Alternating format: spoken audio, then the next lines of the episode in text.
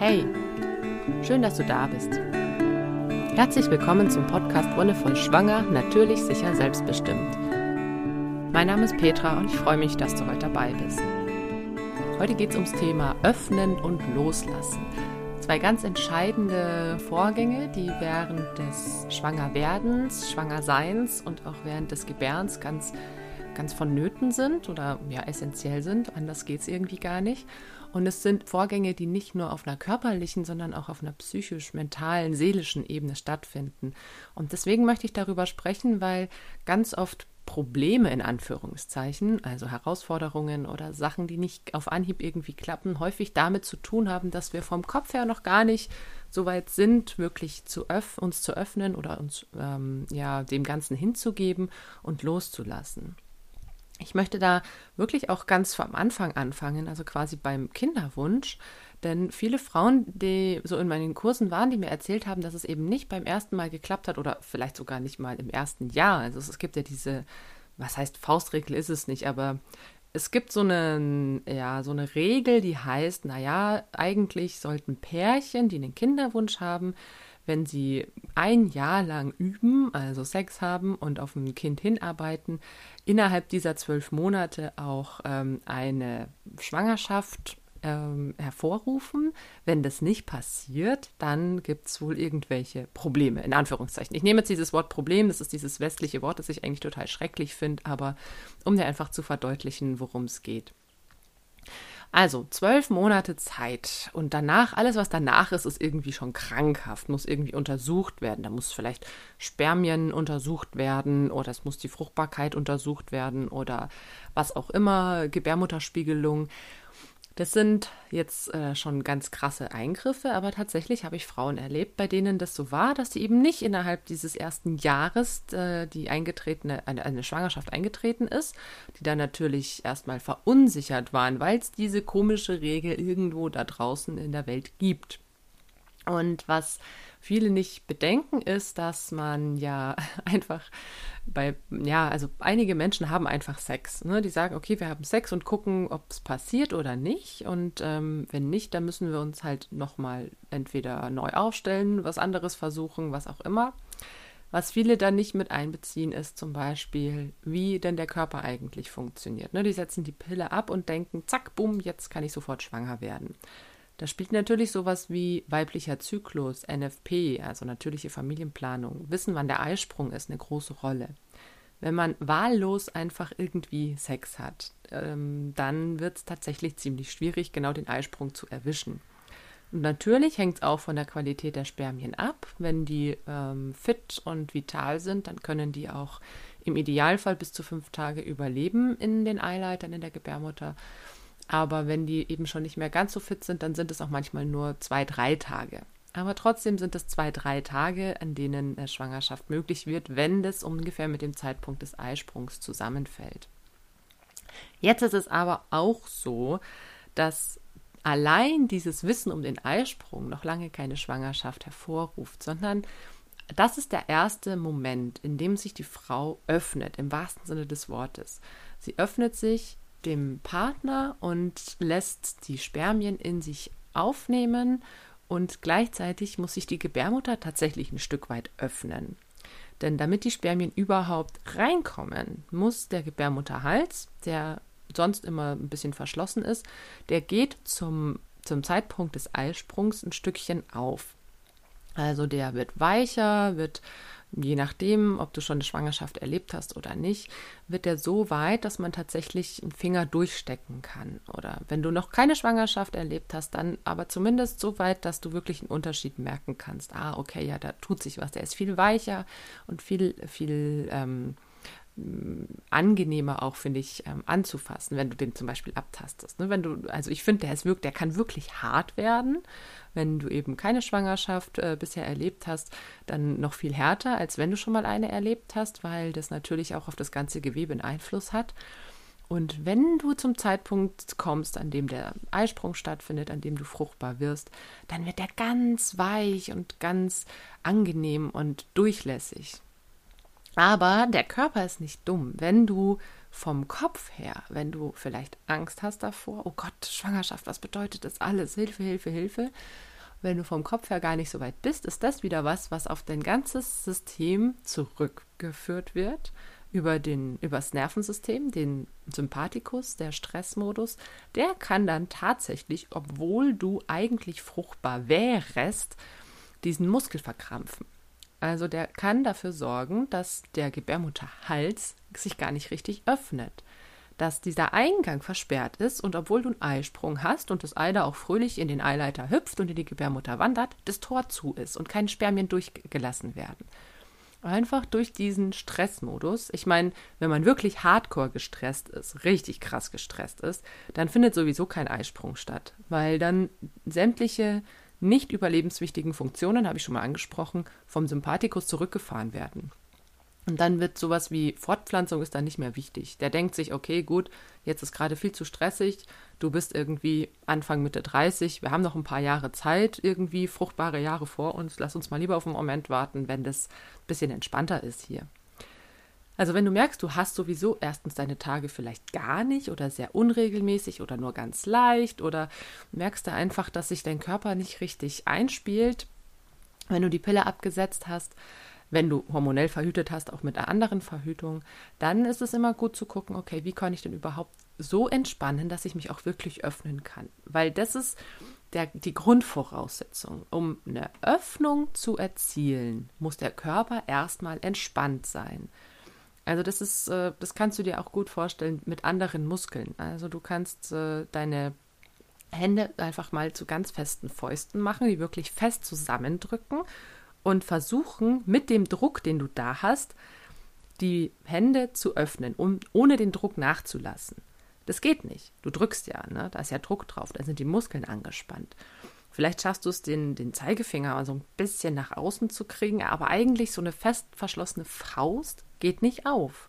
Erst wenn du wirklich die Muskeln entspannst und loslässt, dann kannst du auch die Hände öffnen.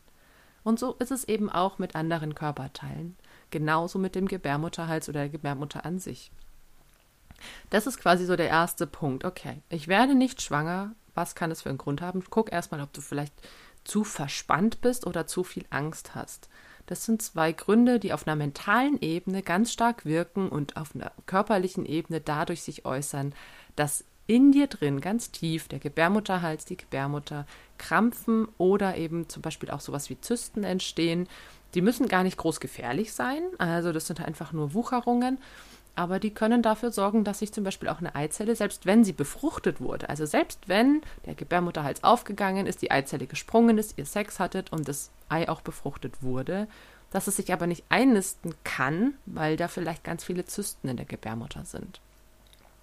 Das ist nochmal ein anderes Thema, habe ich schon angesprochen, ähm, dass äh, das, die Gebärmutterregion, das, das zweite Chakra im Yogischen, oder auch in der fernöstlichen, in vielen anderen fernöstlichen Traditionen, wo es um dieses Energiesystem geht, dass das auch nochmal eine Ebene ist, die damit reinspielt. Ne? Der Energiefluss. Wenn du im zweiten, aber auch im ersten Chakra irgendwie blockiert bist, dann ist es wirklich im wahrsten Sinne eine Blockade auf einer energetischen Ebene, dass da keine Befruchtung stattfinden kann, weil der Körper sich das nicht zutraut oder weil der Körper sagt, das ist keine gute Idee. Vielleicht hast du ein Trauma erlebt, was auch immer. Dann geht es wirklich erstmal darum herauszufinden, was ist denn das? Vielleicht hast du hm, früher auch Probleme mit deiner Weiblichkeit erfahren. Also, ne, dass Leute dich irgendwie als äh, ja, zu unweiblich oder viel zu weiblich oder was auch immer irgendwie gesehen haben und dass du da ein Problem mit deinem Selbstbild als Frau hast. Das kann auch alles mit reinspielen. Also es ist nicht nur die rein körperliche Ebene, sondern eben auch die mentale, ne, wie fühle ich mich, die emotionale und auch die energetische Ebene. Und das spielt sich dann weiter. Das spielt sich dann bis in die Schwangerschaft hinein weiter. Wenn eine Befruchtung stattgefunden hat, dann geht es jetzt darum, dass dein Körper wirklich sich richtig krass öffnet. Und zwar in mehreren Hinsichten. Einerseits für dieses neue Leben, das da in dir entsteht, dass du dich darauf einlässt, dass dein Körper bereit ist, sämtliche Organe an andere Stellen zu schieben, wo sie eigentlich nicht hin sollen dass die Bauchmuskeln komplett verdrängt werden und Platz machen, damit dein Uterus wachsen kann. Und dass du natürlich auch für dich als Mutter dir bewusst wirst, hey, da findet eine Veränderung in mir statt. Auch ihr als Paar, als Elternpaar, wenn ihr zu zweit seid. was kommt denn da eigentlich auf uns zu? Wie, ja, wie gehe ich mit dieser Veränderung eigentlich um? Und es ist für manche einfacher und für manche schwieriger.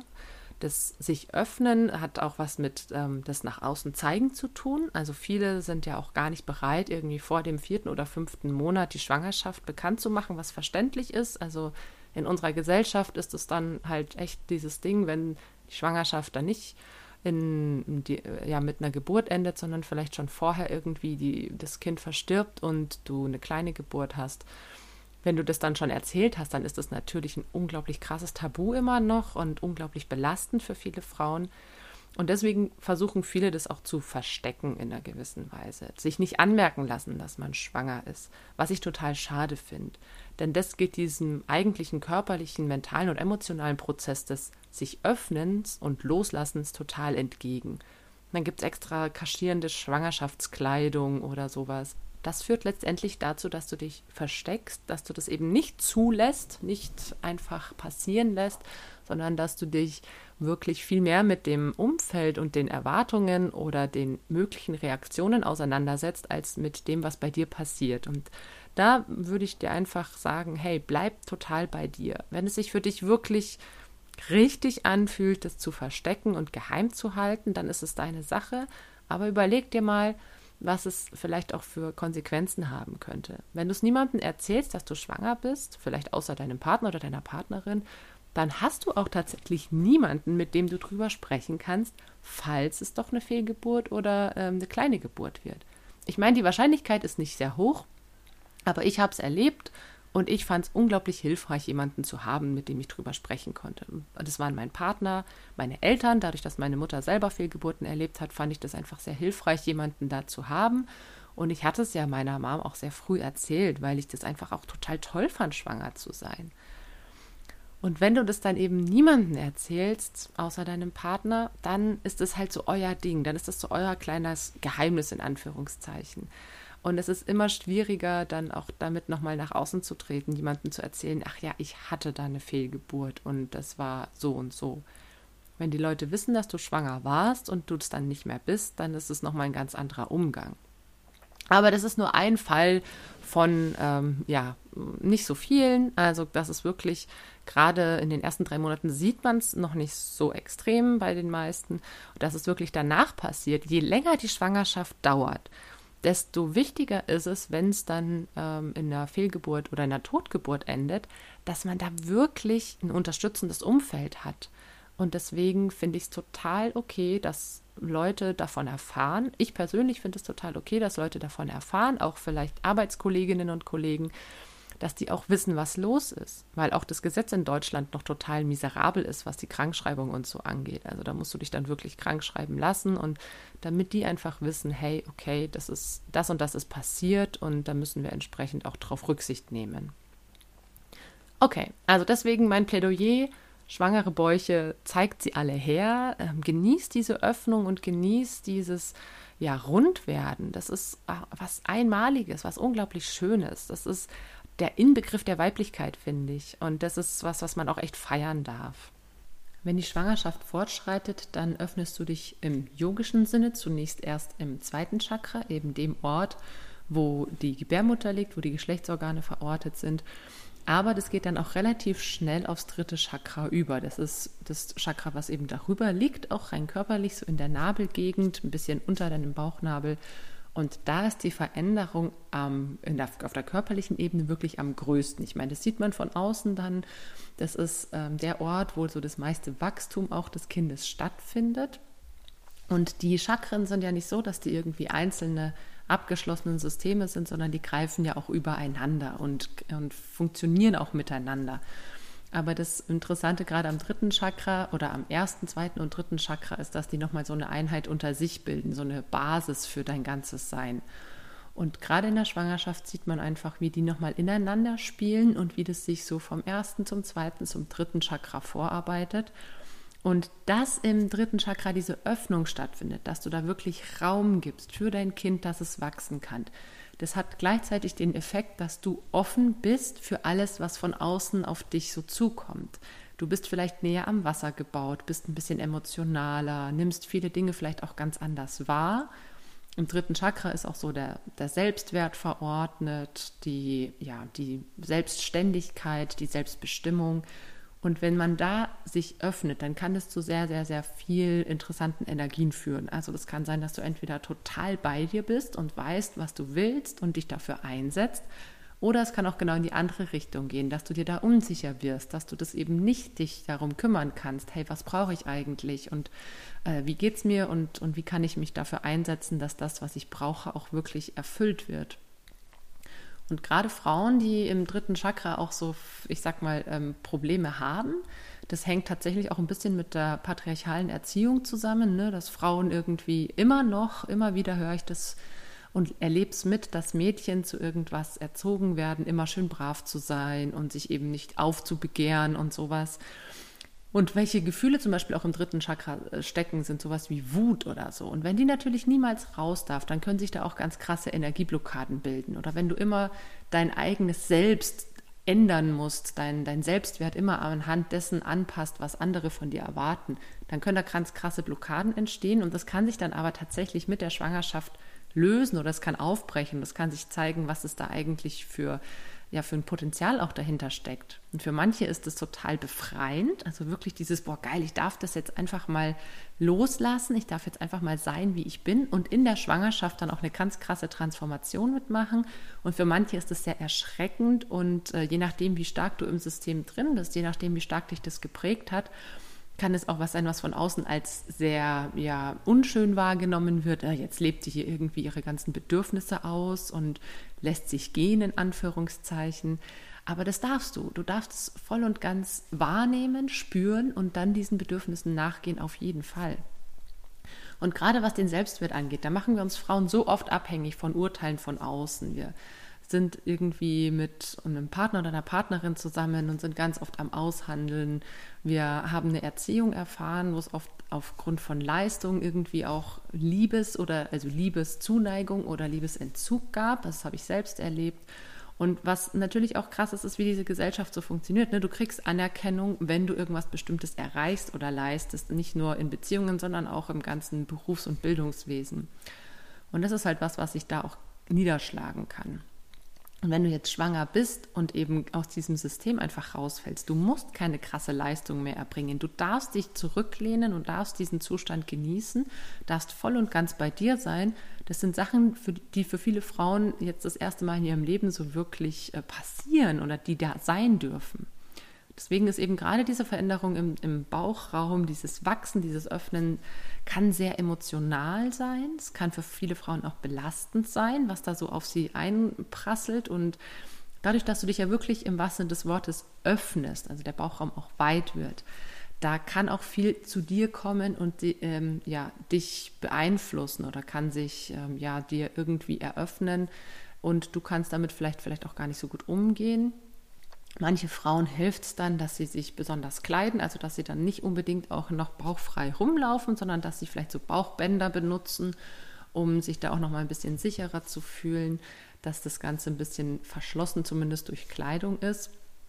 Aber was da, was ich dir da einfach ans Herz legen möchte, ist, dass du dich gerne damit auseinandersetzen darfst, was da hochkommt und was sich da löst oder was da so in Gang kommt und in diesen Transformationsprozess.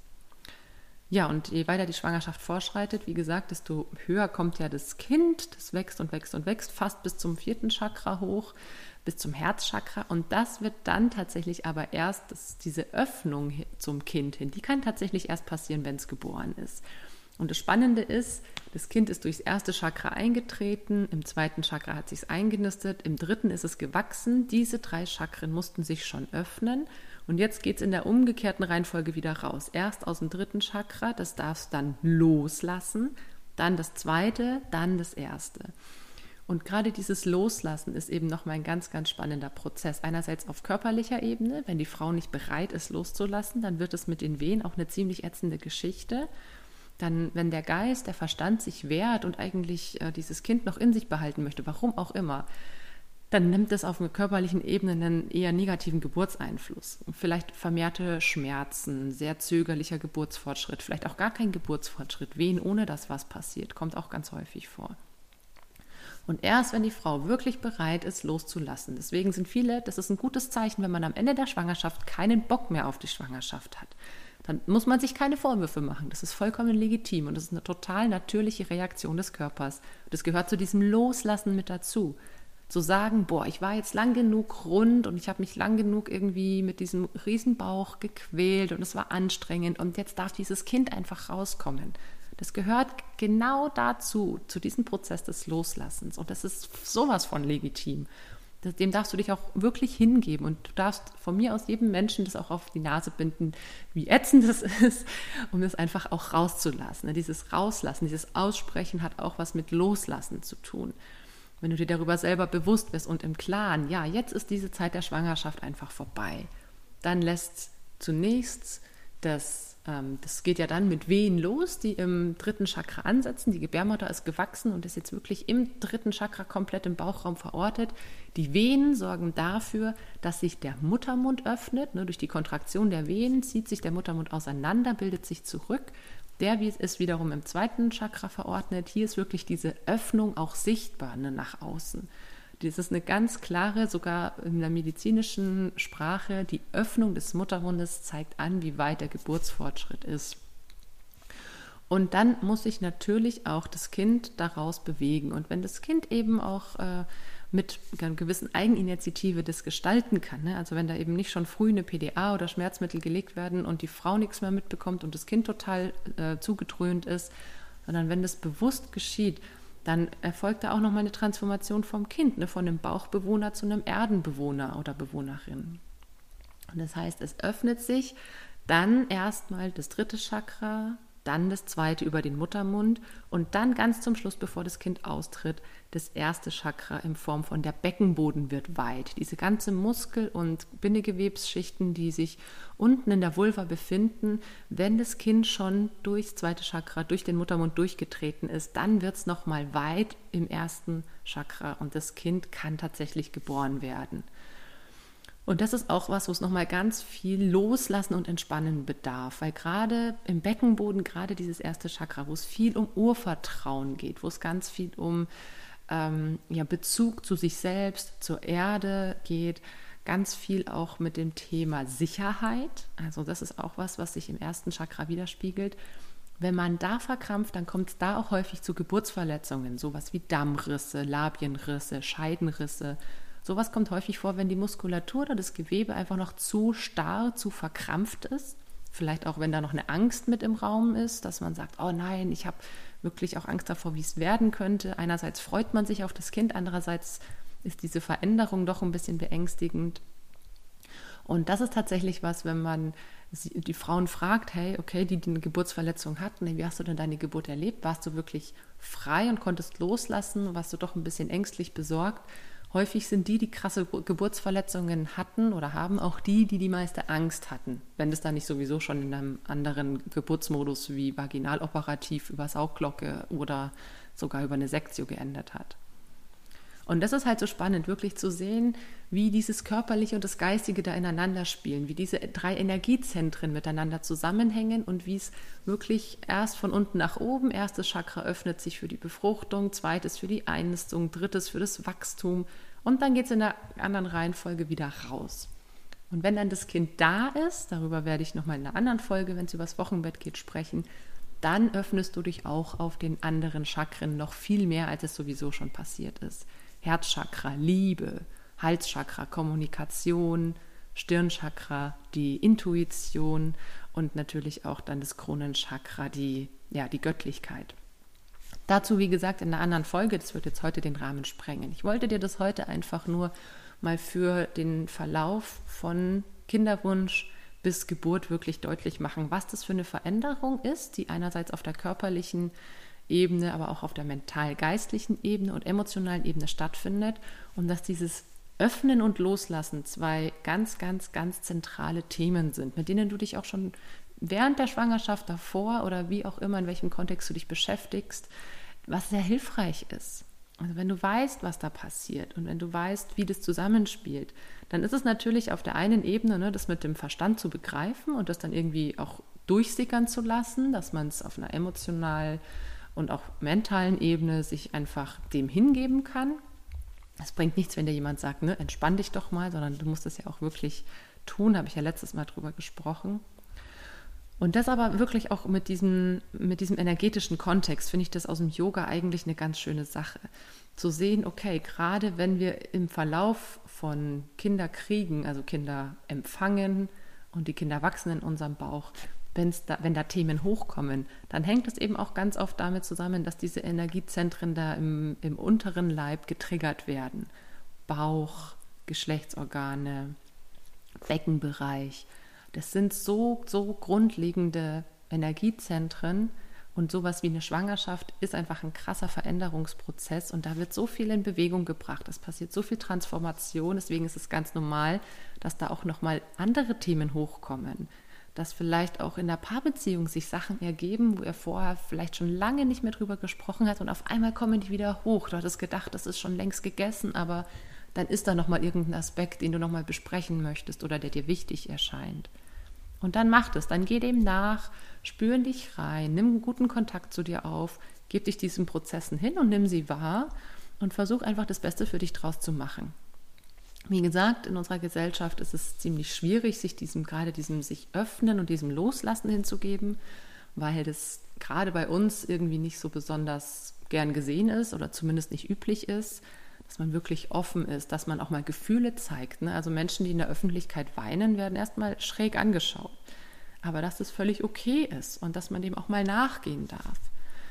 Das ist, finde ich, wirklich schwierig, einfach in diesem Umfeld, in dem wir uns bewegen, auch ähm, irgendwie umzusetzen, weil man sich doch irgendwie blöd vorkommt. Aber dann versuch es wenigstens im, im häuslichen Umfeld, ähm, bei dir und deinem Partner oder deiner Partnerin. Ich hoffe, dass das sowieso möglich ist, ähm, in der Gegenwart des anderen zu weinen, weil wenn das nicht der, der Fall ist, denke ich, dass in der Paarbeziehung auch irgendwas vielleicht ein bisschen schief läuft, ist meine Meinung. Wenn man nicht voreinander weinen kann, dann ist da irgendein Hemmnis oder irgendwas, was, was dich bedrückt vielleicht, worüber man mal sprechen sollte. Aber auch dieses wirklich ganz ähm, frei sein, loslassen können, alles liegen lassen, wirklich zu sagen, ich brauche jetzt halt genau das und das, um meine Bedürfnisse zu erfüllen und alles andere darf einfach von mir abfallen und ich darf mich davon völlig lösen. Und es ist ein Lernprozess, es ist äh, eine alltägliche Übung, die ich auch jetzt im Alltag mit drei Kindern immer wieder mache. Einfach loszulassen, einfach, es ist eben überhaupt nicht einfach, sich immer wieder darin zu üben, zu sagen, okay, lass es los, lass es ziehen, schau, was da kommt, lass dich ein bisschen überraschen. Ist es natürlich auch immer wieder spannend, was dann passiert, was mit dir passiert oder was mit mir passiert, zu beobachten, was es mit einem macht, aber dazu gerne nochmal ein anderes Mal. Für heute war es das erstmal. Vielen Dank, dass du dabei warst. Danke fürs Zuhören und wie immer, wenn dir die Folge gefallen hat, dann lass gerne einen Kommentar oder eine Bewertung da. Teile sie auch gerne oder sag's weiter. Wir hören uns dann in ein paar Wochen wieder. Bis dahin wünsche ich dir alles, alles Gute und noch einen wonnevollen Tag.